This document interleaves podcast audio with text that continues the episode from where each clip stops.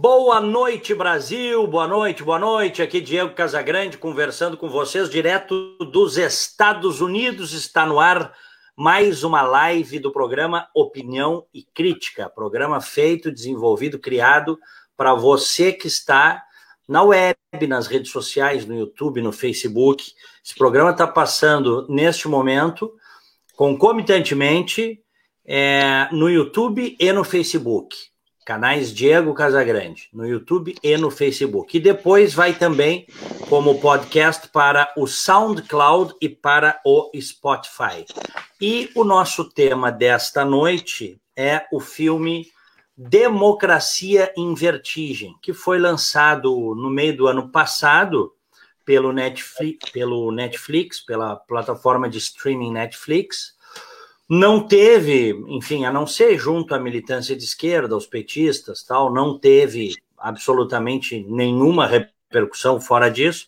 E agora, qual não foi a surpresa de todos quando é, descobrimos que o documentário Democracia em Vertigem vai concorrer ao Oscar de melhor documentário, dirigido pela petista Petra Costa. Bom, deixa eu apresentar imediatamente. Ah, não, só antes, deixa eu dizer o seguinte para você que está chegando.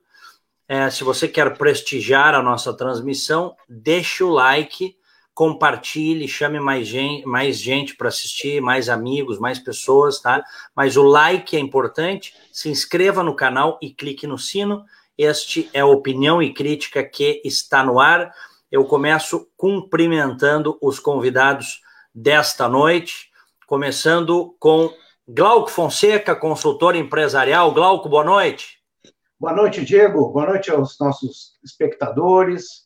Já estão bastante ansiosos aí fazendo perguntas, né, Diego? Tem Tomara muita que, gente já. que a gente consiga responder alguma delas. Então é um prazer estar aqui, como sempre, na tua companhia e dos nossos amigos aí que estão junto nessa jornada. Legal. Também está conosco o Tiago Albrecht, que é radialista, pastor luterano. Albrecht, boa noite, bem-vindo. Muito boa noite, Diego, Glauco, ouvintes e telespectadores, né, nessa, nessa nova nessa nova era que a gente vive, as pessoas só falta cheirar, né? Diz que os japoneses estão inventando uma, um celular. Estão inventando mas é uma. É, é, não tem como não ficar assim, até ansioso, Diego, porque tu és um dos maiores jornalistas deste estado e agora radicado aí também no sul da Flórida, não tem como Bondade ficar ansioso. Não, é certamente eu corroboro a opinião de todos os teus assim telespectadores, né? E não tem como a gente não ficar pensando, poxa, que as palavras que eu vou dizer tem que ser bem colocado, porque a gente sabe que o teu alcance é um canhão realmente, como a gente diz no rádio, né? Então é uma alegria muito grande estar contigo e rever aí o Glauco Fonseca, esse, esse baita cara aí. Vamos ver aqui que. Vamos ver se a gente vai fazer o Ende Oscar Goals aí.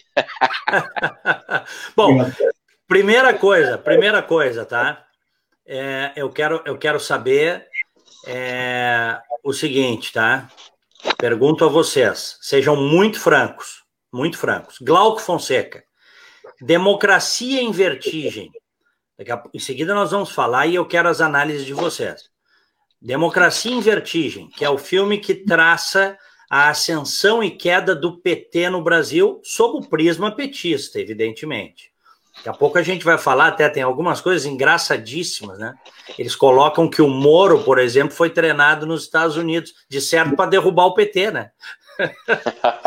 eles falam, eles falam isso no, no, no documentário. Bom, é mas Glauco Fonseca, bem objetivamente e sinceramente, como é característica tua, este, este documentário Democracia em Vertigem tem chance de ganhar o Oscar de documentário? É, bom, começa que estatisticamente tem 20% de chance. São cinco concorrentes. Tá? Ele concorre com um documento, dois, dois são da Netflix, que é o esse da Democracia em Vertigem, e um outro que é produzido pela empresa dos Obama Higher Ground, né? O documentário American Factory, fábrica, nós vamos falar fábrica americana, nós vamos falando sobre eles ao longo do programa. Então, é, o primeiro concorrente deles, muito deles, desse muito forte, é o American Factory. Isso para mim já reduz as chances do Democracia em Vertigem para, vamos lá, 10%. Agora, tem um documentário ali que eu assisti metade dele hoje à tarde. é, chamados para Sama, for Sama. Para mim, esse vai ser o vitorioso. Então, assim, ó, é, lutar contra os Obama até não é novidade, é, que, que já, digamos, os Obama largam 40% nesse documentário American Factory, que é interessante, mas ele é, é, é, é assim, ele é perturbador. É, quando tu vê assim, o espírito imperialista chinês entrando nos Estados Unidos, pegando uma fábrica fechada, reabrindo e tentando colonizar, digamos assim, os americanos, né? É, uhum. Assustadora, assustadora. Eu digo assim, ó, uma coisa é tu ir para a China e ver como é que os chineses fazem na China. Outra coisa é tu ver como é que os chineses estão querendo fazer no mundo, né? E, e sem papas na língua. Então esse documentário é um documentário forte, esse American Factory, do que é produzido pelos, pela Michelle e pelo Barack Obama. Então é o seguinte, eu diria o seguinte, que este, eu vou chamar aqui, Diego, de esta peça, essa peça póstuma de propaganda, peça póstuma de propaganda, que chama chamada Democracia em Vertigem, que eu também tive a, a, digamos assim, a sensibilidade de assistir 15 minutos, que não aguentei mais, tá? Ele tem, na minha opinião, menos de 10% de chance. Mas a única chance que ele tem é política. A única chance que ele tem é política. Agora, se não fosse o documentário For Sama. For é um documentário de uma, de uma, de uma, de uma síria em Alepo. Uhum. Ela engravida tem uma filha chamada Sama. É de arrepiar o documentário. Não tem como. Quer dizer, não, não obstante o fato, fato de ser uma peça póstuma de propaganda, não ser um documentário feito por essa moça que não é, que não tem experiência, ela está fazendo pecinha de propaganda essa Petra Costa.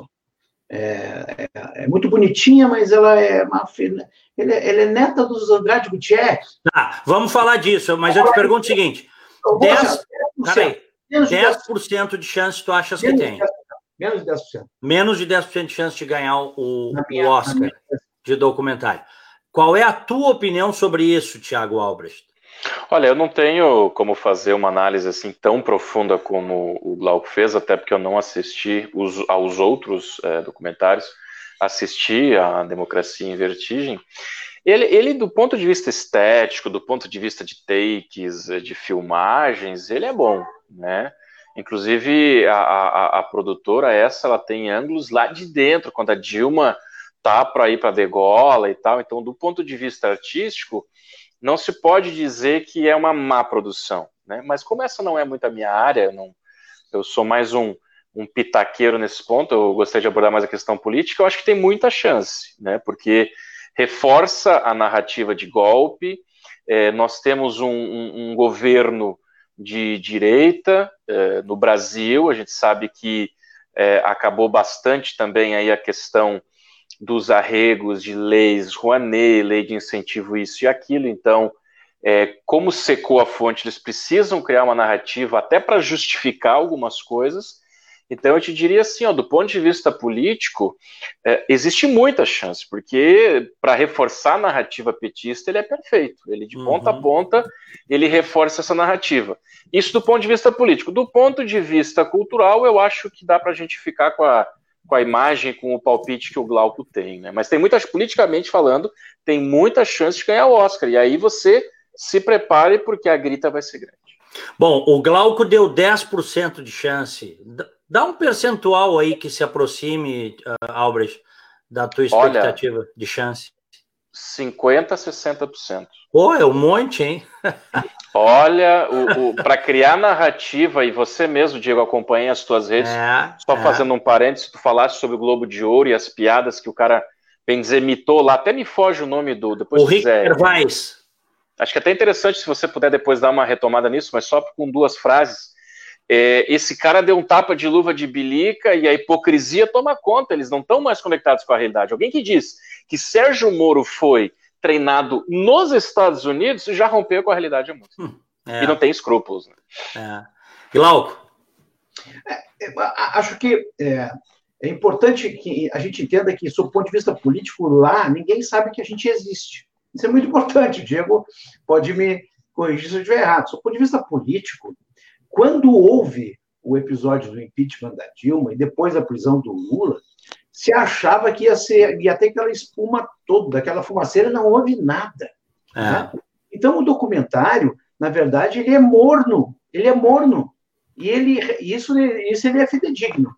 Ele revela aquela tepidez, aquela, não houve esquentamento de ânimos, não teve problemas é, de, de, de, de, nas ruas, né? Mostra aquelas cenas deprimentes prévias à prisão do Lula, se embebedando, né? É muito, é muito deprimente tu vê o, que o Brasil foi governado por aquela gente ali. Então, o próprio, do ponto de vista político, uh, Tiago, pode que se consiga lá fora fazer esse trabalho, porque afinal de contas o documentário é da Netflix. Tá?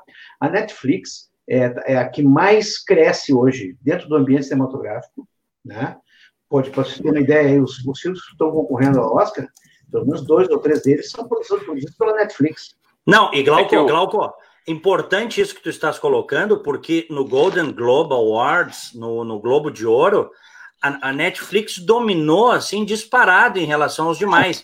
Ou seja, eles, eles não estão apenas cacifados no número de, de filmes produzidos, eles estão cacifados no lobby dos seus filmes Sim. também. Sem contar, sem contar, e esse é o ponto que eu pego, é, não que eu acho que o Brasil seja é, notícia diária, mas a comunidade artística de produção, de atores, ela é bastante unida na narrativa.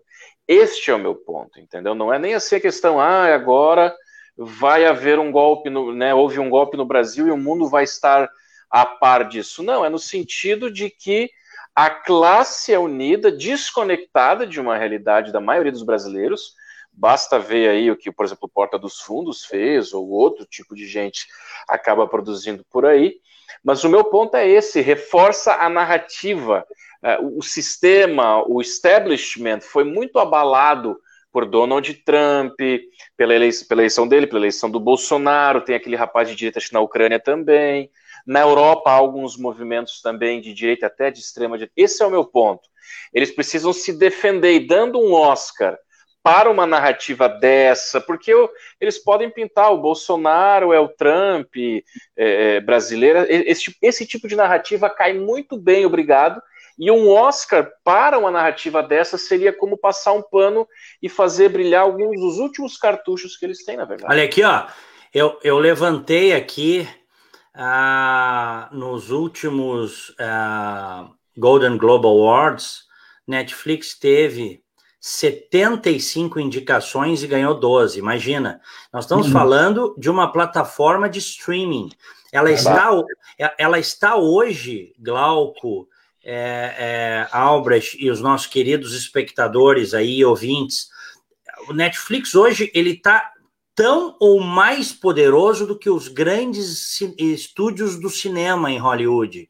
E, e, vamos lembrar que este documentário, Democracia em Vertigem, que é um documentário absolutamente petista, a narrativa ela é totalmente sob o prisma destes que saquearam o país, que deixaram o país em frangalhos. Essa é a verdade.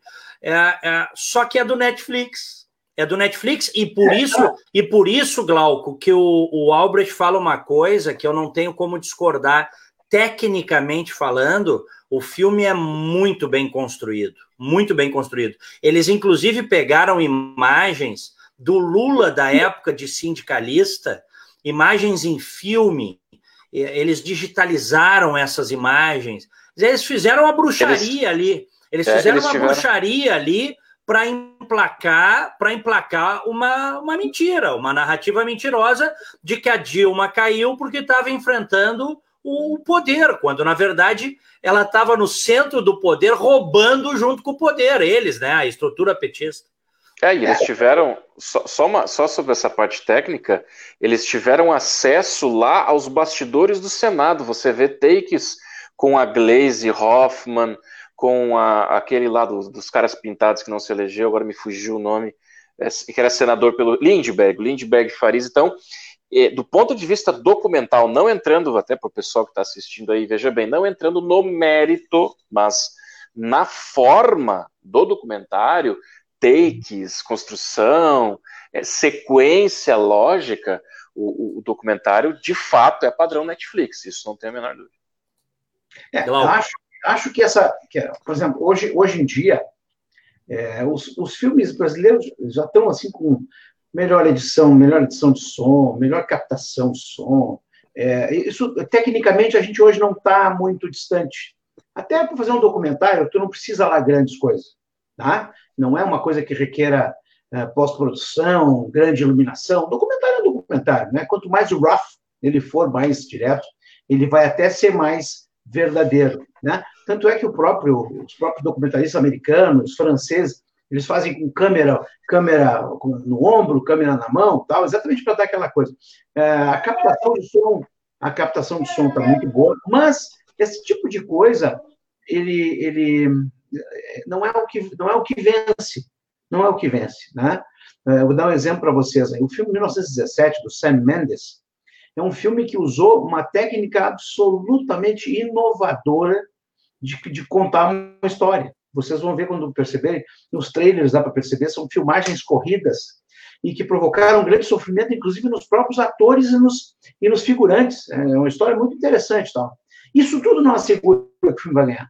Não assegura que o filme é bom. Né? Assim como aquele filme que nós vimos lá da, do, do desembarque na Normandia, né? o Dia D, não me lembro se é esse o nome mesmo. Tudo prometia ser um grande filme, quando o filme, no final da história, não foi bom, porque falta alguma coisa, falta alguma coisa falta um detalhe, falta um talento. Não é o caso do documentário. Esse documentário, então, o, o que, o que, o que assim, pode ganhar? Pode ganhar. Pode ganhar. Mas, assim, ó, quem vai escolher? Nós temos que tentar entrar na cabeça de quem é que vai escolher é, esse, esse, esse, esse, esse. Quem vai dar o prêmio? Quem vai dar o prêmio são pessoas ligadas ao, à, à produção de documentários, documentários de longa metragem, né? Esses não são de curso, são documentários de longa metragem. Né? É, quem é que vai julgar isso? Bom, esses caras vão julgar uma peça de propaganda, eles sabem, eles puderem, e aí sim, não tem que entrar dentro da cabeça dos caras, mas se eles puderem peça de propaganda, eles não vão dar o prêmio, porque o documentário requer verdade. É isso que eu estou dizendo, requer verdade. Aliás, Glauco, só um parênteses, já passo, já volto a palavra para ti. Se um é. documentário requer verdade, esse, por um único episódio, já não poderia ganhar. Eu poderia citar dezenas de fraudes, de mentiras ali, de um prisma tosco que foi utilizado na narrativa, mas eu vou pegar um caso concreto, tá? Esta diretora, a Petra Costa, ela adulterou uma foto em que aparecem dois uh, guerrilheiros da época da ditadura que foram uhum. mortos pelo regime militar. No local onde eles foram mortos havia armas Sim. e ela digitalmente retirou as armas da foto que foi utilizada. Quando foi, quando foi descoberta uh, nisso aí, ela, é, aí ela diz, ela diz que as armas foram plantadas e que por isso ela, ela tirou propositalmente. Mas ela, mas ela não, ela não conta que tirou, ela não. Então é um problema, né, Glau? Ela, ela conta numa entrevista, tá? Sim, numa entrevista, sim, não, mas no documentário não. Não, no documentário não. Assim, ó, assim como ela houve, segundo ela, houve o plantio de armas, ela teve o desplante de tirar as armas. Mas isso faz parte da narrativa da esquerda, né? Ah, desde o tempo de Stalin ao lado de de, de Trotsky, né? É, na, na Praça Vermelha, mandou tirar, através de, de trucagem, isso nos anos 20, não é verdade? É. Então, é hoje que a pessoal da esquerda gosta de adulterar a história. Então, assim, ó, se, esse, se Mas... essa propaganda póstuma que eu chamo, tá? for considerado um documentário, eu lamento. Mas eu não lamento por Hollywood. Hollywood está num enorme declínio, uma decadência enorme. E tudo isso, é, não dá para separar Hollywood da questão do Harvey Weinstein, dono do Weinstein Group no ano passado. Quem acompanha isso sabe o seguinte: essa é a maior derrocada moral de Hollywood como um todo. Tanto é que já existe um eixo de produção se deslocando, saindo da Califórnia, indo para a Geórgia. Porque o antro que virou a Califórnia, um antro de, de, de, de, de, uma série de crimes, inclusive esse crime de assédio sexual, assédio moral, né? pedofilia. Então, Hollywood virou uma, uma Babilônia. E, inclusive, existe um, um, um livro, Hollywood Babylon, duas edições, que conta o que, que era já Hollywood nos anos 10, 20, 30. Né? Esse ambiente é, pecaminoso, digamos assim, um ambiente é, devasso, um ambiente, um ambiente assim, Sodoma e Gomorra, né? sempre foi. Só que agora ele está é, isso aí assim está fazendo com que o, o, o, espectador, o investidor queira se afastar um pouco desse negócio que eu digo, porque não é mais o estúdio que faz o filme, é o estúdio que capta, né? Capta, capta, capta, capta e através de investidores nacionais e internacionais, né? Esse pessoal não quer mais estar tão envolvido com essas falcatruas, com esse pensamento mentiroso. Olha, olha, olha, olha o que está dizendo o nosso espectador, o Ivan Kleber. Boa noite, senhores.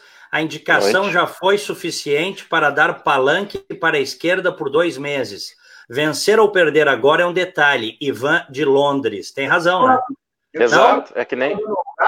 Eu disse assim: ó, se perder, nunca mais se ouve falar desse documentário. Se ganhar, é mais 15 minutos de fama e acabou. Mas é a mesma coisa, Glauco, se me permite, é a mesma coisa é, que nós tivemos com a repercussão do Porta dos Fundos. Né? É, por que, que, por que, que o pessoal, no fim das contas, gostou de tudo que aconteceu? Porque houve a censura, depois foi derrubado, depois o Porta recorreu, depois o presidente deu. Tudo isso foi mídia grátis, porque absolutamente todos os portais é, deram. Agora, se vai é, ofender alguém, não interessa, é a mesma coisa. Esse é o que o rapaz aqui, o nosso telespectador, pontua, é muito verdade. Quer dizer, é, é, um documentário ele pega uma tese e destrincha essa tese. Não necessariamente essa tese é verdadeira. Você tem milhares de documentários. Você tem, você tem documentários sobre a, a vida das prostitutas, sobre a vida dos monges, sobre a vida dos, é, dos essênios, do, enfim, você tem, você pega uma tese e faz um documentário. Até alguém escreveu aí no Facebook, achei algo muito engraçado, viu, Glauco e Diego? Ao menos é, Democracia em Vertigem tem um final feliz. Alguém no Face comentou aí, depois tem que puxar o nome. É, é um documentário é. com final feliz. Eles estão presos no final, né? Tem isso, né? O é bandido é também é preso no final, sofre é. as perdas. Né? É o seguinte, é porque para quem não assistiu este este documentário petista, né? Que é um documentário petista, não resta dúvida. A narrativa, a linguagem, a estética e até as manipulações da própria verdade são tipicamente petistas, né? Isso eles fazem como ninguém. Ah, quem, quem assistiu viu que a coisa termina com o Lula preso e a eleição de Jair Bolsonaro. É assim que termina.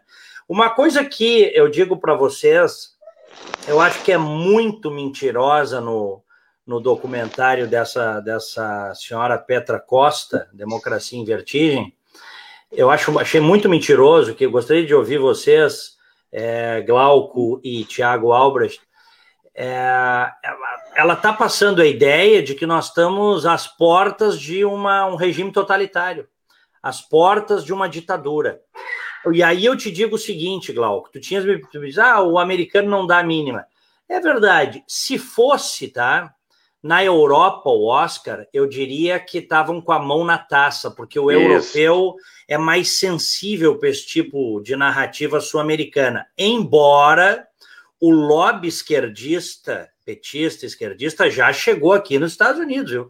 Não vamos esquecer que nós tivemos deputados e senadores do Partido Democrata assinando carta em, em favor do Lula quando ele foi preso. Então, eles é. fizeram chegar aqui essa narrativa mentirosa. Quer dizer, os caras roubaram o país, saquearam o país. É, é curioso que logo no início da, da história do governo do PT, ela disse: ah, e daí veio, mens, veio o mensalão. Aí eu pensei assim: bom, ela vai ter a dignidade de entrar um pouquinho no mensalão para contar, né? Como é que o PT, num primeiro momento, comprou consciências na boca do caixa, com dinheiro vivo. Teve deputado e senador que foi na boca do caixa pegar o dinheirinho. Só que isso não deu certo. Mas ela não, ela ficou só nessa frase. Aí veio o mensalão. E aí ela já pula para a narrativa seguinte, né? Hein? Olha, então... coincidentemente, o, Um, o, cara que deu origem ao nome dela. Glauco, é. deixa eu só te perguntar uma coisa. Tu tens microfone aí? O microfone tá ruim, é. Tá, né, tá, tá, tá, um pouquinho, é, tá um pouquinho distante só o som, mas não muita coisa, mas só pra gente Deixa eu ver se melhorou, caprichar. Isso. Melhorou, melhorou agora? Melhorou. Falar mais perto fica melhor. Mais pertinho aqui, né? Bom, é, primeiro que nós temos que ver que isso não é um documentário, isso é um mockumentary. Os americanos chamam de documentário falso. Tá? Isso é um mockumentary, não é um documentário verdadeiro. Tá? Então, só pelo fato de ele não ser um documentário verdadeiro, ele já não, não, não deveria estar concorrendo. Né? Porque ele é uma peça de ficção póstuma, como eu chamo. Né? Uhum. Ele é um documentário de ficção póstuma. Já morreu, o assunto já era. É, Dilma já é história, o Lula, já, o Lula circulando por aí já é história, e já é piada de mau gosto. Né? Mas a Petra, essa moça, se eu não me engano, ela, ela foi. O nome dela, Petra, vem de Pedro, Pedro Pomar, tá? É um político que fundou o Partido Comunista do Brasil, que era que a mãe dela era fã do Pedro Pomar, entendeu? Então deu o nome Petra em homenagem ao Pedro Pomar. Eu não tenho aqui a, qual é a relação do Pedro Pomar com o Walter Pomar. Mas uhum. o Walter Pomar, filho do Pedro Pomar, ou parente do Pedro Pomar, porque deve ser por causa do sobrenome Pomar, né? mas eu vou checar aqui. Estava no mensalão. Assim como quem, quem montou o mensalão foi o José Dirceu. O Sola também não comenta no filme. Né? Uhum. Ela não comenta o saque da Petrobras, o maior roubo da história. Tudo ela não comenta. Ela fala aquilo como se fosse manipulação da imprensa, manipulação do, da direita, sabe-se lá de quem, mediúnica, entendeu? Então é uma peça mentirosa de ficção que se usa. Eu, eu vou dizer uma coisa: os americanos que lidam com esse tipo de, de eles não são bobos. Né? Não são bobos. A gente não, não, não pode achar que porque é um documentário político de esquerda tá, já ganhou. Não, mas não tem chance. E outra, é importante ver as outras peças. Tem três outros documentários. Além do documentário do Barack Obama e da Michelle, que fala sobre a fábrica americana que, que passa a ser chinesa, né? Uhum. vale, a pena, vale a pena ver. É, é assustador, porque dizem, ah, o colonialismo do Ocidente. Vai ver como é que é o colonialismo chinês para ver como é que é. Vai é, lógico, é, lógico. É. O colonialismo com viés comunista opressor. Porque a primeira coisa que faz acabar com o sindicato. Não pode ter sindicato. Aí, aí, os americanos dizem assim, como assim, cara, pá? Tu chega aqui, a primeira coisa que quer acabar é com uma conquista dos trabalhadores secular desde o tempo da Revolução Industrial. É. Né? Uhum. É. Não, até numa conversa agora essa semana, num debate até acalorado, o, o meu amigo Rodrigo Constantino eh, se pegou e fez um embate importante com o Marco Antônio Vila, da Jovem Pan, e o Vila veio com essa conversa de que os Estados Unidos são colonialistas, que é uma conversa batidérrima, mentirosa. Aí o Constantino matou a charada. O Constantino disse: mas que colonialismo é esse? Eles ganharam a guerra contra o Japão, né? entregaram o Japão de volta para os japoneses. Ganharam a guerra. É, ganharam a guerra contra a Alemanha e entregaram a Alemanha de volta para os alemães com o plano Marshall. Que colonialismo é esse, cara? É, então, se a gente vai falar de colonialismo, então nós vamos falar da França, que é a esquerda agora. Olha, a França foi até tanto ou mais colonialista do que a própria Inglaterra, vamos dizer assim. É, foi, foi né? na África, na África, mas foi. É, não, na Ásia também, na Ásia, Ásia também. África portugueses foram colonialistas, os espanhóis foram colonialistas, menos, né? É. Mas principalmente os ingleses e os franceses. E sempre com um viés assim de dominação e de pressão, de opressão mesmo. Quer dizer, o americano não tem nada a ver com isso. O americano não tem esse perfil. E, e ao contrário, é o país mais diverso, de mais de maior diversidade humana, é. cultural e social do planeta. Dizer, Olha aqui, ó. Olha aqui, ó, deixa eu dizer o seguinte, tá? Nós estamos chegando a 500, 500 espectadores nas duas plataformas, YouTube e Facebook. Obrigado a todos. Curtam, tá? É importante a curtida de vocês. Curtam, é, deixem o like, compartilhem, se inscrevam no canal, aí cliquem no sininho, essas coisas todas. Esse é o programa Opinião e Crítica. Nós estamos discutindo a indicação do Democracia em Vertigem, que é esse entre aspas, documentário petista, dirigido por Petra Costa, uh, ao Oscar, tá? E este programa está passando, então, simultaneamente no YouTube e no Facebook. Depois estará no SoundCloud e no. E no. Tem um barulho aí do microfone, hein? Acho que é teu, Thiago. Cuidado aí. O, no SoundCloud e no Spotify, tá? Para vocês ouvirem como podcast. E estão conosco o Glauco Fonseca, que é consultor empresarial, e o Tiago Albrecht, que é radialista e pastor luterano. É, deixa eu perguntar uma coisa aqui para vocês. É... Uma correção, Diego, só. Eu falei do. Walter Pomar, petista, né? Sim. É sobrinho do Pedro Pomar, esse que aparece na foto no início do filme da Petra Costa. Eles são do, eles são do mesmo, eles são do mesmo Pomar, então. Tudo do mesmo Pomar. A maçãzinha podre. É, olha aqui, ó. Essa moça Petra Costa, ela, é. ela é neta do Andrade Gutierrez, só isso, é. Tá? É. E, aí, e aí aquela coisa que só tem no, não sei, olha, o Brasil tem no mundo todo, mas no Brasil tem mais ainda. O sujeito vira milionário, bilionário e quer brincar de ser comunista. Tu vê o Walter Salles Júnior, herdeiro do Unibanco, fazendo o filme do Che Guevara, esquerdista essa moça, herdeira da, da, da Andrade Gutierrez, neta do Andrade Gutierrez, petista, o que mostra, na verdade, essa é a verdade, tá? Que os empreiteiros e os políticos, ó, andam assim, ó, mancomunados. Empreiteiros e políticos de esquerda, é muito importante dizer isso, porque essa é a, é, é, os empreiteiros sempre tiveram um envolvimento visceral com a política, mas eles deitaram e rolaram quando PT assumiu. Isso é muito importante. É. Era antes uma coisa velada, ruim, que era uma coisa disse-me-disse. Ah, porque o fulano é corrupto, ah, mas, tá, mas não é, não está provado. Então. Não, com o PT no poder, essa gente deitou e rolou, dia. deitou e rolou, e no governo da Dilma, o Lula fazendo uh, périplos de jatinho pelo mundo, oferecendo dinheiro do BNDES. Entendeu? É. Como é que pode essa gente não ver a verdade que está caída aos pés delas? Esse sujeito era um bandido, ladrão, sem vergonha, e a Dilma, uma pateta, e acima de tudo, uma corrupta, né? Uh, que do, do, tipo assim, ó, vou fazer de conta que eu não vi que estão roubando, né? Que é mais ou menos assim, né? Ah, eu não roubo, mas deixo roubar. Deixava roubar. Aí, só a história de Passadena. Se for contar a história de Passadena, uma refinaria custava 46 milhões de dólares e o Brasil pagou mais de um bilhão e meio de dólares. Só isso já poria metade desse, o 100% do partido na cadeia, para não sair nunca mais. Mas eles não dão bola para isso, Diego. Eles acham que isso é coisa do imperialismo americano, é coisa do Moro. Para que prender? Né? Para que prender? E agora acham que, acham que o Lula vai disputar a eleição em 2022. Onde é que essa gente está na cabeça? O que, que esse gente tem na cabeça?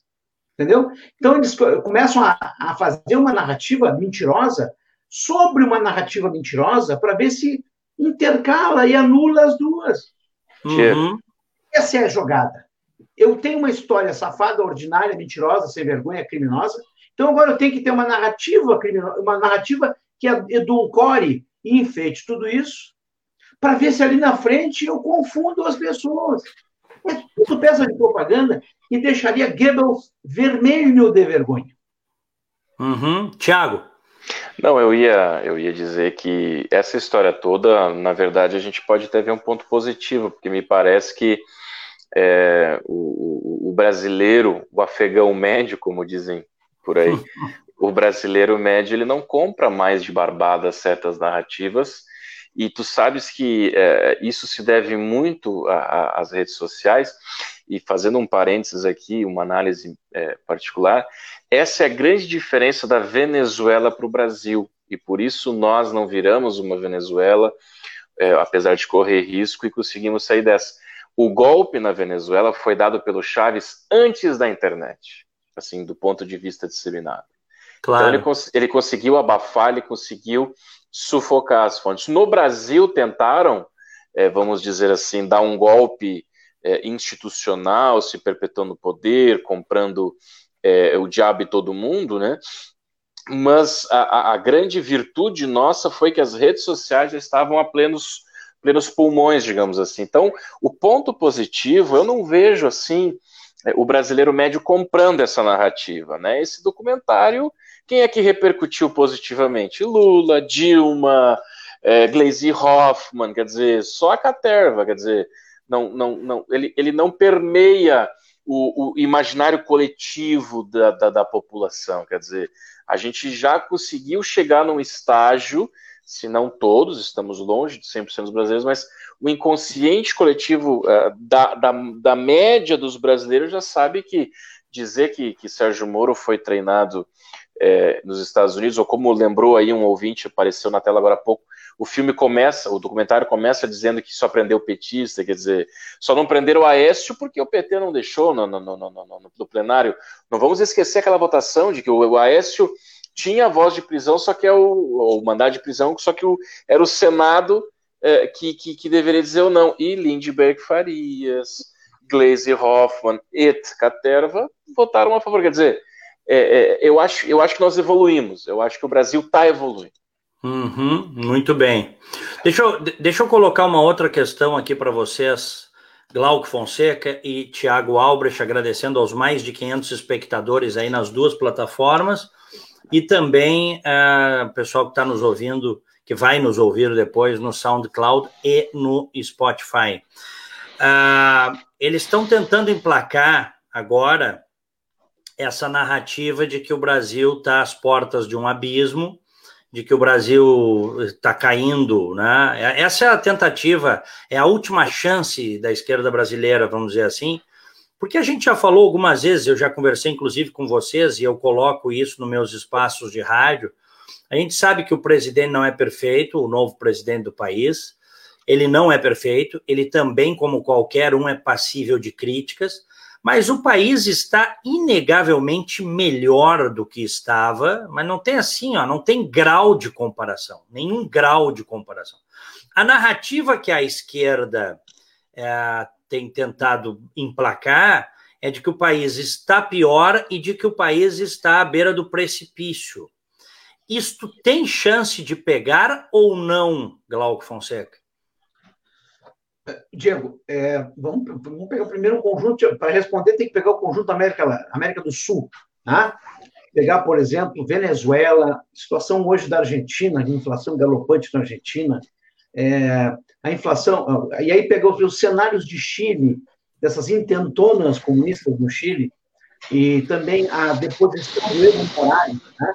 a vitória a, do centro, da centro-direita na Colômbia, levando em conta toda essa, essa, essa massa disforme que nós temos hoje na América do Sul, o Brasil lidera e ponteia como um ambiente propício à prosperidade, à melhoria da qualidade de vida, a, a, a, a digamos, um salto de qualidade, um quantum de qualidade, de, de qualidade eh, em termos de geração de emprego, tecnologia, né? Pô, só hoje, que interessante, hoje foi inaugurada lá a nova base na Antártida, né? A nova é. base.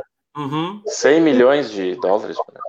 Quer dizer, pô, notícia que já devia, devia dar um devia dar um, metade do Jornal Nacional, isso, é, essa notícia, né? Troço fantástico. O Brasil está andando e os americanos é, é, eles só percebem, Diego, que o Brasil está andando porque não está vendo no Brasil o que está vendo na Argentina, na Venezuela, etc é uma espécie de uma visão ao contrário, assim. E se nada está acontecendo de ruim no Brasil, eu não tenho ouvido falar de notícia ruim no Brasil, o Brasil vai muito bem, obrigado. É, essa é mais ou menos a visão. E vou dizer mais: é, nos Estados Unidos, ontem, ontem à noite, eu assistindo uma pesquisa apresentada por um líder uh, afro, uh, afro-americano, dizendo o seguinte: durante, durante o, as eleições, o Trump tinha apoio de 17% da, da, da comunidade afrodescendente ou afro-americana nos Estados Unidos. Uhum. Hoje o apoio é de 38%. Uhum. Então, assim, ó, as pessoas que estão minimamente sabendo do que acontece ao seu redor, sabem que o que está ruim foi o que passou. O ruim foi o que passou. O governo Obama foi ruim, o governo Obama foi muito ruim para os Estados Unidos. É, o nível de desemprego, os food stamps, gente dependendo do governo para comer. Eram 8 milhões de pessoas. Isso aí caiu para menos de um milhão, um milhão e meio. Tá? O desemprego de 13,5%. Então, assim, ó, se o Bolsonaro aparece com o Trump, o Trump apoia o Bolsonaro, os americanos podem não gostar nem do Trump e do Bolsonaro, mas sabem que vai tudo muito bem, obrigado. Acho que é verdade. Tiago. É, não, eu ia dizer que, o, o, na minha análise, o povo vota muito com o bolso, né? não o Bolsonaro, mas com o bolso, né? Especialmente, especialmente a classe média. Então, por que, que na Argentina, por exemplo, é, o Macri não se reelegeu? Porque ele foi covarde do ponto de vista político é, na verdade, se a gente traçar um paralelo, não vai dar tempo hoje, mas é o mesmo problema do Sartori aqui. Se o Sartori tivesse tido um pouquinho mais de coragem política, mas falando do Macri, ele não teve coragem política de implementar as medidas que eram necessárias. Né? Ele não enxugou a máquina, ele cedeu a pressões corporativistas, etc, etc, etc. Então, por que, que o povo, a gente assim, ah, um levante da esquerda na Argentina? Não é um levante da esquerda na Argentina. É o povo que não tem dinheiro no bolso, votou acreditando num cara e esse cara não cumpriu, quer dizer. Então, assim, é, se o governo Bolsonaro. Mas, mas ô Tiago, ô Tiago. Diga. É, é, é, teve coisas que efetivamente ele não fez, teve outras que ele tentou fazer e o Congresso da Argentina não deixou, eu lembro bem. Sim, não, com certeza. Assim como aqui no Brasil acontece. Me mesma coisa. Existe uma força que é o parlamento, que nós estamos vendo aí, o claro. STF, o STF, o Toffoli depois voltou atrás, mas o Toffoli não queria deixar uh, reduzir o DPVAT, cara. Aí tu pensa assim, que doideira é essa que um juiz de Suprema Corte quer que as pessoas paguem mais por uma coisa que sabidamente elas não querem, cara. Não, eu, eu volto uma casinha antes, quer dizer, como é que pode, como é que pode estar na mão de um magistrado a definição de preço? Que país é esse? Literalmente, Legião Urbana vive, é. né? Que país é esse que um magistrado que não entende bulhufas de nada vai definir o preço. Isso é uma, isso é uma ditadura, quer dizer. Mas só para finalizar, então, assim, ó, é, é, o, o, grande mérito do governo Bolsonaro é o time de ministros. Eu conheço pessoalmente alguns deles. É, o Tarcísio, então, é um cara fenomenal, é um come quieto. Eu até não sei se ele é mineiro ou se ele é carioca, mas ele tem todo o jeitinho de mineiro está fazendo trabalho. Ele, recentemente, eu estive no, no, no, mesmo evento que ele, que ele falou, está se fazendo mais com a metade do orçamento é, no Ministério da Infraestrutura. Paulo Guedes, Sérgio Moro, o astronauta é um cara bom também, o próprio uh, Mandetta da Saúde, é, o do turismo não atrapalhou, quer dizer, está lá sendo investigado, que pague se for culpado, mas também não atrapalhou. Então, assim, o que, que eu quero dizer com tudo isso? Essa narrativa ela não está emplacando porque o governo está fazendo tem que ser feito as pessoas, está sendo gerado emprego, as pessoas estão é, mantendo ao menos o poder de compra. Agora a inflação oscilou um pouquinho por causa que os chineses estragaram com o nosso Natal, aí eles tiveram uma peste lá e importaram muita carne. Mas assim, ao final de quatro anos, se o governo fizer o que tiver que ser feito e o povo estiver com dinheiro no bolso e vendo o país avançando, olha, eu acho que o PT não vai nem para o segundo turno, aí vai se surgir uma, uma, uma segunda força. O povo, o povo quer, a maioria dos brasileiros vota com o bolso. Por que, que o PT prosperou tanto em tantas eleições? Porque surfou nas commodities, usou o Estado a la Keynes, quer dizer, é, deu benesses para muita gente e tal.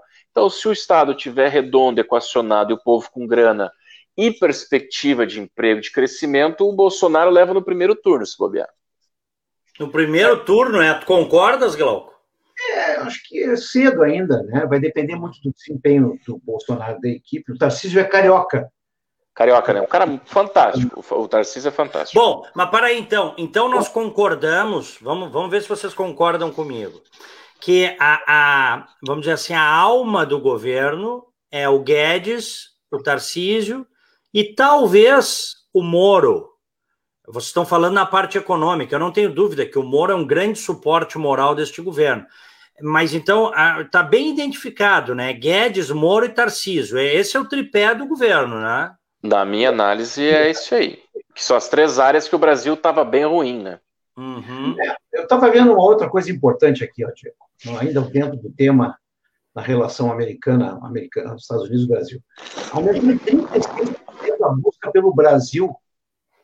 É, 70, mil, 70 mil pessoas a mais visitaram o Brasil em 2019 por conta só da queda do visto. Né? É, tem, tem uma série de boas notícias acontecendo. A redução do, da. Só assim, ó, a redução da pauta é, do governo no que diz respeito à corrupção. Quer dizer, a despeito de, das traquinagens aí do, do filho do Bolsonaro, que realmente preocupa, porque é um, um é, realmente perturba o governo, gera ruído esse rapaz, que não é um rapaz, é um velho, mas enche o saco, né? É, isso, isso, isso, isso é um problema. Isso não estava no, isso não estava no script esse negócio é. aí do Flávio.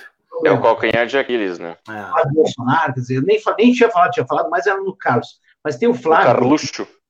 Esses caras já tinham que estar fora, já tinham que estar em outra área, deixando o pai governar sem a, a presença dele, já tinham que ter renunciado, etc. Mas, enfim. Mas tudo isso é o seguinte, voltando à percepção do Brasil lá fora. A percepção do Brasil lá fora não é a percepção que os caras que vão julgar documentários têm a respeito dos cinco, dos cinco documentários que fazem parte da nominata final. Tá? Esses caras vão julgar questões de verdade, né? porque se tu pegar os outros documentários que eu assisti, parte deles, fazendo o tema de casa aí do Diego do Teu Chamado, uhum. a história da, da American Factory é verdadeira. A história da Macedônia tem um, um, documentário macedônio muito interessante sobre produção de mel, que é assim, um, um, povo que a gente nem imaginava que existisse. Muito interessante. Honey, Honey, não sei o que, daqui a pouco me lembro o nome. Tem esse documentário sobre Forsama, que é, a, que é a menina que nasce nos escombros de Alepo. E tem uma cena arrepiante que mostra assim, as explosões, as explosões, a menina, a própria mãe diz assim, a Sama não dá bola para as bombas. Ela não, se, ela não se preocupa mais, é tanta bomba, é tanta explosão, que a menina continua sorrindo. Então tem esse documentário belíssimo, verdadeiro, sobre essa é. menina. Tem um documentário sobre um hospital subterrâneo. Os caras montaram um hospital subterrâneo na Síria, não me lembro qual cidade. E o documentário se passa dentro desse hospital. Então nós temos assim uma fábrica americana invadida pela China, que é um impacto cultural fantástico. Dois documentários na Síria um sobre uma menina que nasce na, no meio da, da guerra, outro sobre um hospital subterrâneo. Um documentário excelente sobre um povo na Macedônia que vive do cultivo de mel. Inclusive, assim, cultivo de mel no meio das rochas. Não é aquelas coisas assim, elaboradas, é no meio de rochas em montanhas perigosíssimas. Eles vão lá, aí sabe o que eles fazem? Eles tiram a metade dos favos e dizem assim: a metade, da, a metade é de quem fez. a metade, uhum. uma parte nós tiramos. Então, aí tu pega desses quatro, essas quatro joias documentais e compara com esse lixo da Petra Costa, que é uma militantezinha de 36 anos, uma menina, uma menina que certamente nunca andou num ônibus, não sabe o que é pegar um ônibus, não sabe o que é passar fome, não tem a menor ideia do que significa trabalhar de verdade, com certeza, não. Entendeu? É uma farsa. Então é o seguinte, se aí pode ganhar? Pode pode ganhar. Ganhou o Michael Moore várias vezes, né, Diego? Esse, esse, é o engan... esse é o enganador mor, né? O Michael Moore. Ele fez é. é. Né? O Michael Moore, o Michael Moore que tu está citando aí, Glauco, os caras já escreveram um livro, tem um livro enorme sobre as, as, as coisas fake que ele montou nos, entre aspas, documentários dele, né? Na, é, naquele documentário, naquele, naquele documentário, Tiago, Glauco e espectadores sobre Columbine, que ele, isso, isso, é, e ele que ele entra num banco e abre uma conta e pega uma pega uma espingarda, né? E aí e aí porque abria a conta no banco ganhava uma arma num dos estados do norte lá. Hum. E aí ele. Só que ele trata isso no documentário como se o cara tivesse feito tudo isso em meia hora, e não foi. Eles fizeram um background checking, levou tempo para abrir a conta tal. Mas no documentário foi como se fosse assim, ó. Então, são essas pequenas artimanhas narrativas que, na verdade, são é. grandes mentiras. São grandes mentiras. Mas né? aí, aí entra o que eu havia falado antes. Graças às redes sociais, por exemplo, o que nós estamos fazendo aqui Na Venezuela, para não dizer impossível, isso é muito difícil. Então, eles criam essa narrativa na imprensa, na, na grande imprensa, e ao contraponto. Eu acho que essa é a grande virtude, é, até para corroborar com aquilo que eu estava dizendo antes. O que eu ia falar, eh, tem um pessoal me cobrando aqui, longe de querer pautar, mas de falar, fazer uma rodada aí de, de comentários, porque o pessoal, eu divulguei no WhatsApp, ah, mas o Diego não lê meu recado. Então, se o Diego quiser fazer aí. Mas... Tô até dizendo, até dizendo que você está mais magro, viu, Diego? Estou te elogiando obrigado, aqui. Obrigado. Mas é que é o seguinte, olha aqui, ó, já tem mais de 600 espectadores conectados e não param de entrar mensagens aqui. Então, se não for direcionado, eu realmente não consigo ler. Tá? É Fica... verdade. É muita coisa, YouTube, Facebook. Obrigado a todos pela participação. Tá? É, o Neri está dizendo aqui, ó, Neri Schreiner. Quem estudou história sabe que o bem vence o mal. A esquerda sustenta-se dos frágeis. Abraços, Neri. A Márcia Cristina Abreu de Oliveira, Hollywood é afinadíssima com a pauta globalista.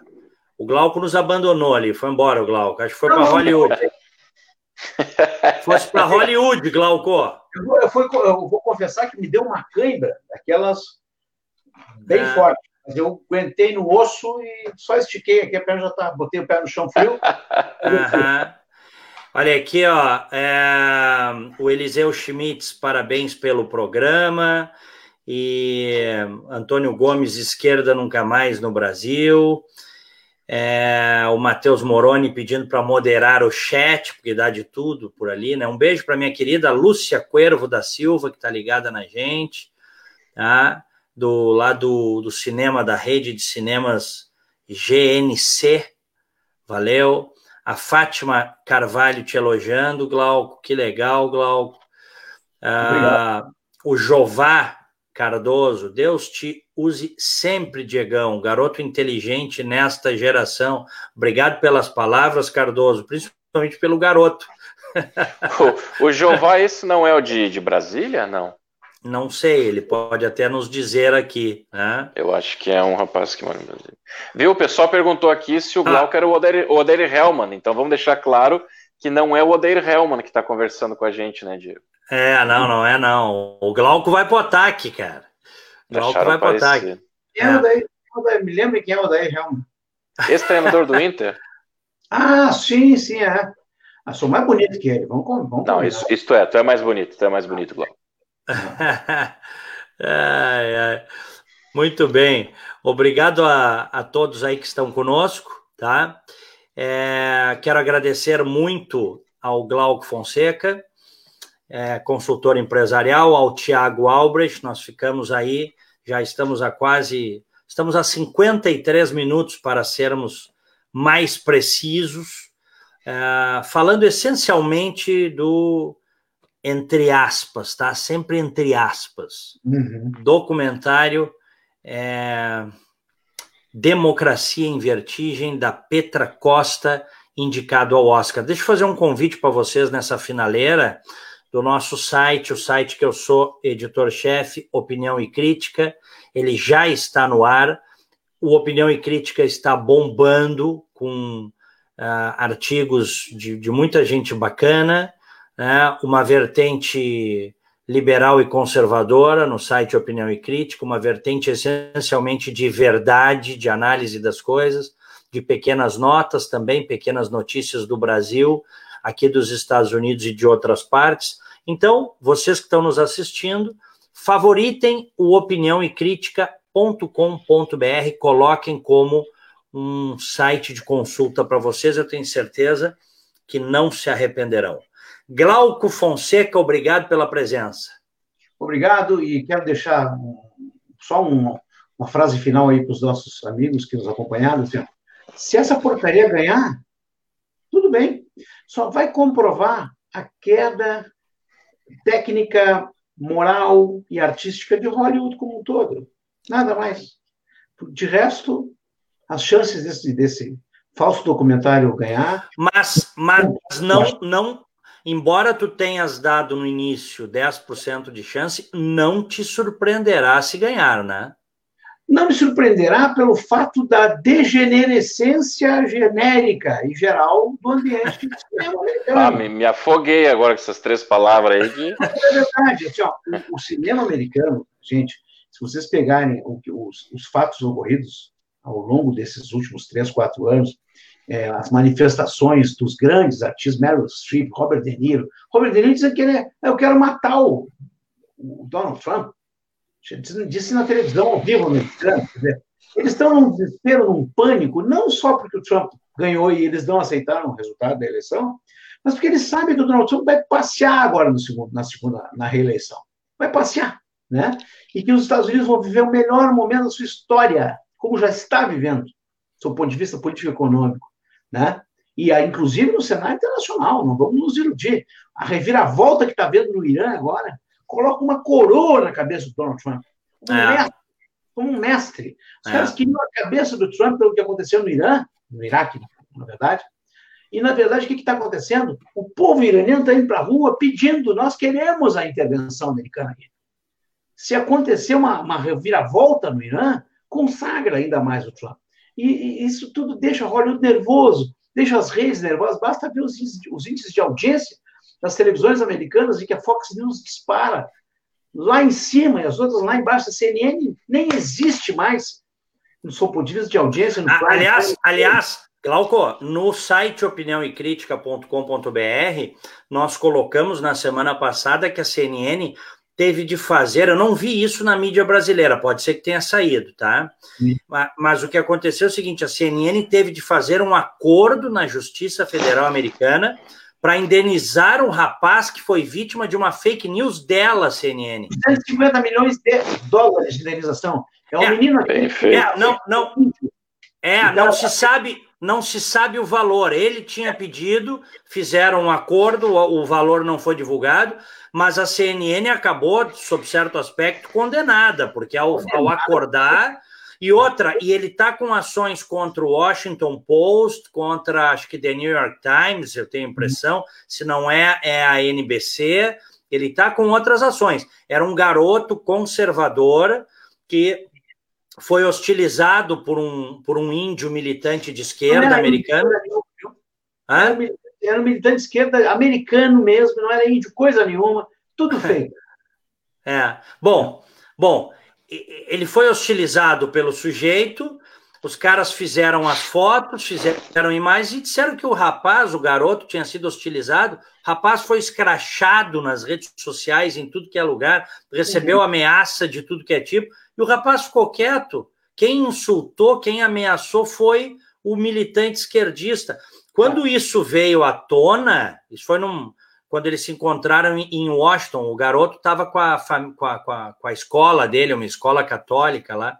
Quando veio à tona, começou a cair a fake news, né? Da CNN e de outros aí também. Então, isso, isso aí que eu estou contando, essas coisas vocês vão encontrar também no opiniãoecritica.com.br. Muito bem. Era isso. Um grande abraço a todos. Fica e... aí, fica aí, fica aí que eu vou me despedir do, do, do Tiago também. Tiago, obrigado pela presença.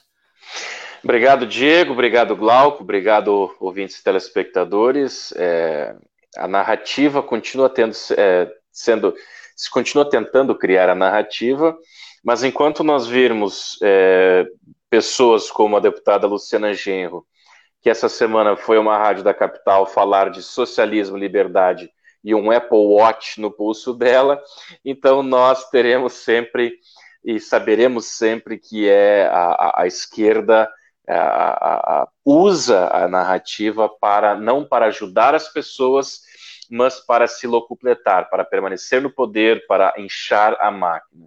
E cabe ao governo, é, eu acho que já vem sendo feito isso, mas cabe ao governo Jair Bolsonaro é, é, é não, não se acomodar com o establishment, né, não, não dar muita vazão para esses filhos ali, né, vamos dizer assim, no, do que toca o presidente, mas ele, como presidente, o, o governo está andando, o pessoal está conseguindo novos empregos, há uma previsão de 2,5% de PIB, e essa vai ser a melhor narrativa: dinheiro no bolso, prosperidade, mercado aceso, segurança pública, segurança jurídica. E essa, esse é o melhor combate à narrativa. Enquanto isso, a gente tem opinião e crítica. A gente tem sites, a gente tem Diego Casagrande, a gente tem Glauco, tem TJ, tem milhares de outras pessoas dando o contraponto real à vida como ela é. Muito obrigado, Diego. Valeu. E conte sempre comigo.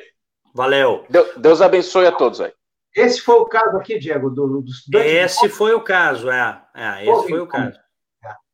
É. é. Esse foi o caso.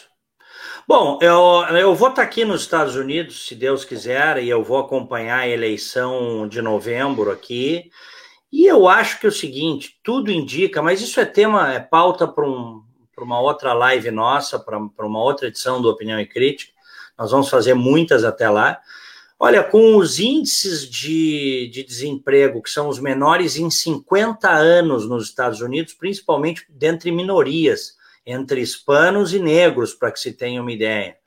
Uhum. É, e, né, então, são os menores, com esses, com esses índices da economia absolutamente bombando aqui, com os Estados Unidos efetivamente enfrentando os terroristas mundo afora, né, e dizendo o seguinte: ó o Trump está dizendo aí, o Irã não vai ter arma atômica enquanto eu for presidente, é simples. E ele está dando provas que, se necessário for, ele vai lá e fazer a cirurgia que tem que ser feita. Porque o Irã, todo mundo sabe, não preciso eu dizer, não pode ter bomba atômica, é simples assim, não pode ter, né? Derrubaram o avião por engano, imagina, gente. Que loucura. É, imagina um negócio hoje desse. Descobriram, hoje descobriram que foram dois mísseis por engano. Uhum. Nossa. Dois, não foi um, foram dois. É. Imagina, imagina o desespero das pessoas, né? Porque elas viram isso acontecer. O avião é. levou ainda, acho que um minuto, talvez um pouquinho menos para para cair, né? Foi, foi gravado pelos smartphones, pelos celulares, o avião em chama. Então, quer dizer, uma coisa, olha, um país, o Irã não está em guerra com ninguém não tem guerra dentro do seu território. Território. Eles abateram. Foi no Iraque, né, Diego? Sim, a morte do general, general, do terrorista, né? Terrorista. Do terrorista. Mas, ô Glauco, Glauco, o Irã não está em guerra no seu território, eles conseguem abater na sua capital. Eles conseguem é. abater um avião de passageiros. 63 canadenses dentro. É. Poxa vida! O, o Trudeau, o Pierre Trudeau ficou mexido e não fez mais nada com relação a isso. Na hora que tiver que apoiar o Trump numa coalizão, vai tirar o pé. Entendeu? É. Porque, porque é de esquerda é um covarde. É. Se bem que, se bem que é o seguinte, viu? Ele, ele, o, ele vem mudando ele, ele, mudou muito a relação dele, o Trudeau, do Canadá, que é o primeiro-ministro do Canadá, com o Trump nesses últimos tempos, tá? Porque ele sentiu, e outros líderes europeus também já sacaram isso ao longo desses três anos de Trump, que o Trump não é o boneco, o clown que os caras venderam que era. Uhum. Eles já entenderam isso, tanto é verdade que ele assinou o novo NAFTA com o Trump o novo acordo entre Estados Unidos, que agora nem é mais NAFTA, tem outro nome, o novo acordo entre Estados Unidos, México e Canadá. E no início ele dizia: não vamos aceitar, não, que não vai aceitar nada. Sentaram na mesa de negociações. O Canadá agora está comprando, porque você tem uma ideia depois desse acordo, como nunca comprou produtos primários americanos, porque o Canadá era um país extremamente restritivo e protetivo do seu do seu agronegócio, da sua produção primária. O Trump fez os caras entrarem, não apenas se beneficiarem dos Estados Unidos. Então, é importante que assim, o tempo vai mostrando que uh, os preconceitos, uh, o tempo vai tirando os preconceitos que existem. Pode acontecer o contrário também, mas é, de maneira eu... geral não, não é o que está acontecendo. E o Trudeau teve uma questãozinha ali, que eles tiveram eleição há pouco. Meu irmão mora no Canadá, na verdade, o irmão, meu irmão morando no Canadá. O Trudeau teve um escândalo ali que conseguiram abafar de corrupção, bem na virada da, das eleições deles lá. Então ele botou o rabo entre as pernas porque ele quase foi empichado lá.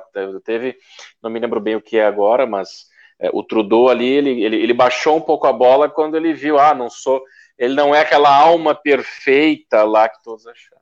Uhum. Olha o que está dizendo o Alexandre. É, o... Eu gosto que o Diego começa as despedidas e estica a conversa. A gente só ganha com isso. Um Diego, abraço, Alexandre. Coisinha, tu falasse uma coisa muito importante que passou ah. A, ti, que é o seguinte: com o tempo as coisas vão sendo é, escancaradas, vão sendo descobertas, esclarecidas, né? É. Uhum. Se tu pegar o papel que a imprensa mundial tem hoje, tu vê que esses próprios caras lutam para que isso não aconteça. É verdade, claro. É o trabalho jornalístico que a Rede Globo, essa Globo News faz, Diego. É. é de um lixo, uma falta de caráter, uma falta de hombridade, uma falta de, de lealdade com, com o seu próprio, seu próprio, o seu próprio ofício, sabe? Para que, que eu vou ser jornalista se eu vou ser um mentiroso? Se eu vou esconder a verdade? Se eu vou manipular a verdade? Sabe? Isso com o tempo vai acabar, viu, Diego?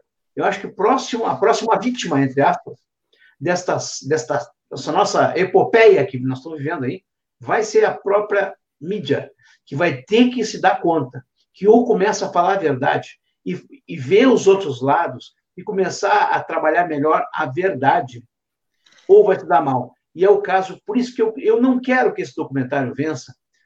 Eu, tem um motivo porque eu não quero que esse documentário vença. Porque ele é mentiroso. Ele não é um documentário. É um documentário mentiroso. E, como tal, não merece vencer nem concurso do Almanac do Capivarol, quanto menos mais que a Academia Americana de Artes. Cuida com a cãibra aí, Glau. Tomara que a Academia Americana de Artes e Ciências se dê conta disso. Nunca é tarde. Se dê conta de. Ou eu estou lidando com documentário. Documentário é verdade. Muito não é bem. Dos fatos. Se for vencer uma manipulação dos fatos, como já venceram outros, realmente está perdido. Olha aqui, ó, só para terminar, tá? É... Leia então opiniãoecrítica.com.br, você que está nos acompanhando aí, favorite no seu smartphone, tem um sininho lá para você favoritar, receber os pushs, os avisos. É, é, e outra coisa, é, pessoal me perguntando sobre o Rádio Livre. O Rádio Livre, que é o programa que eu participei, apresentei durante quatro anos, depois, praticamente no último ano, Guilherme Baumhard de Porto Alegre, depois ele saiu, e agora o programa foi descontinuado na última sexta-feira. Então, eu estou em novo horário na Rádio Bandeirantes de Porto Alegre, tá?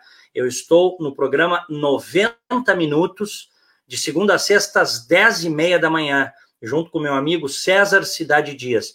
Todos convidados para uh, estarem lá conosco no 90 minutos. Aliás, em breve eu espero o Glauco e o Tiago também para a gente debater os assuntos da atualidade.